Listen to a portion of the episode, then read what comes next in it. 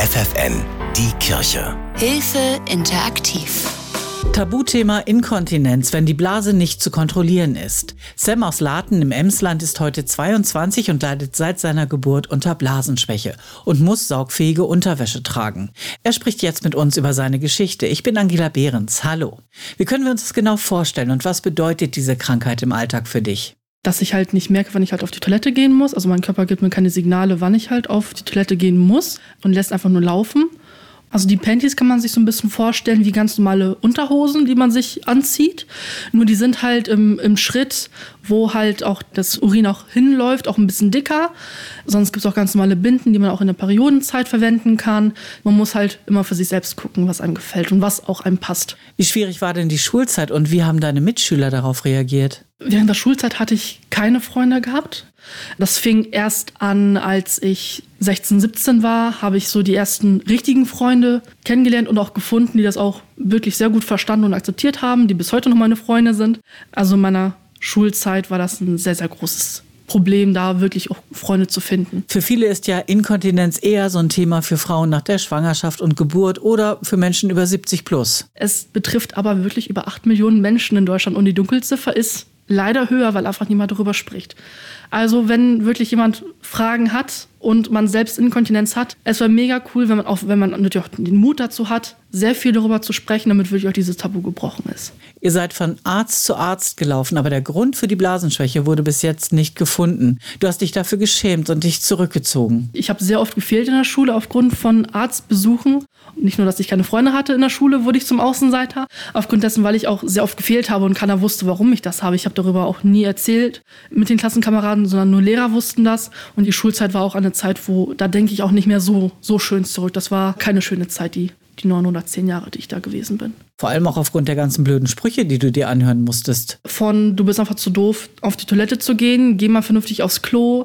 Auch Beispiele, wie kann man als Erwachsener einfach eine Pampers tragen, bis hin zu, dass ich kein normaler Mensch bin, dass ich halt Abschaum bin, weil ich dieses Problem habe und dass ich nicht das Recht habe zu leben, was teilweise echt sehr tragisch enden kann, wenn man jemanden solche Sätze halt äh, erzählt, der psychisch sehr labil ist. Heute kommst du mit deiner Situation psychisch viel besser klar, aber ein kleines Schamgefühl beim Einkaufen ist geblieben. Auf jeden Fall merke ich das, wenn ich in der Drogerie bin und meine Materialien kaufe, dass ich mal versuche, dass ich die Verpackung so ein bisschen verstecke mit anderen Dingen, die ich halt kaufe, damit äh, die Kunden und auch die Mitarbeiter nicht sofort sehen, dass ich halt diese Unterlagen für mich kaufe. Ich habe dieses Problem schon seit Jahren, also eigentlich schon mein ganzes Leben lang, aber diese Scham ist immer noch da und da habe ich immer noch so ein leichtes, ungutes Gefühl. Mehr als acht Millionen Frauen und Männer in Deutschland quer durch alle Altersgruppen leiden unter Inkontinenz. Viele schämen sich dafür und ziehen sich sogar zurück, verstecken sich mit dieser Krankheit. Sam, dein Motto ist heute, wenn wir Dinge mit Humor nehmen, verlieren sie oft ihren Schrecken. Du sprichst offen darüber. Deine Blasenschwäche hat sogar einen eigenen Namen, Ingo. So mache ich mich auch ein bisschen lustig über das Thema Inkontinenz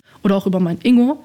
Ja, und so habe ich auch diese Leichtigkeit, auch mit anderen Leuten noch darüber zu sprechen und auch zu thematisieren. Auch für dich war das Thema psychisch ja sehr belastend. Inzwischen kannst du aber sehr gut damit umgehen. Ich habe das jetzt so im Griff, dass ich jetzt wirklich die Inkontinenz zu 100% akzeptiere. Es ist äh, ein Teil meines Lebens, es gehört dazu, ich kann es nicht ändern, es gibt keinen Arzt, der mir helfen kann. Und meine Familie, die ich jetzt um mich herum habe, die verstehen und akzeptieren mich auch. Und es ist tatsächlich zum Positiven, wie es jetzt im Moment läuft. Auch die blöden Sprüche können dir inzwischen nichts mehr anhaben. Ich lache darüber, ich nehme das alles mit Humor.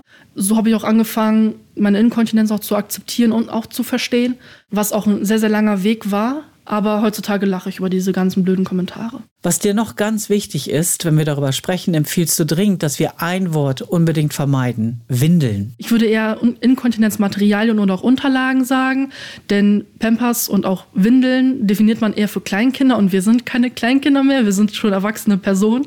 Da würde ich auch eher abraten und auch raten, wenn jetzt Zuhörer da sind, die sowas schon öfters gesagt haben oder auch öfter schon dazu Windeln gesagt haben, eher darauf achten, Inkontinenzmaterialien oder Unterlagen zu sagen, denn es kann sehr unangenehm sein. Vertrauliche Gespräche können helfen, besser mit schambehafteten Krankheiten wie Inkontinenz umzugehen. Hauptsache nicht im Boden versinken, sondern darüber reden. Mir war das komplett peinlich. Ich habe mich einfach wie kein normalen Mensch gefühlt. Für mich war das was total Unnormales.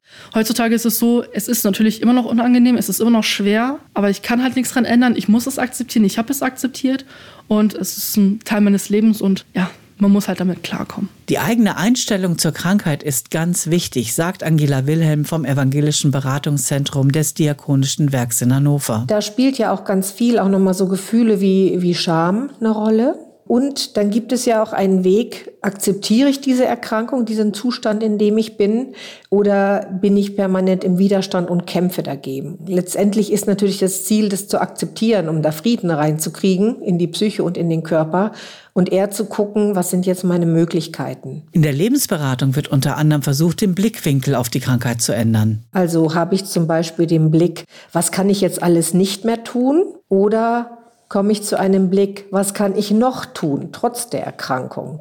Und trotz der Erkrankung also eine lebenswerte Situation für mich zu schaffen. Die Themen in der Lebensberatung sind breit aufgestellt. Die Beraterin möchte allen Mut machen, sich Hilfe zu holen, egal mit welcher Krankheit oder in welcher Lebenslage.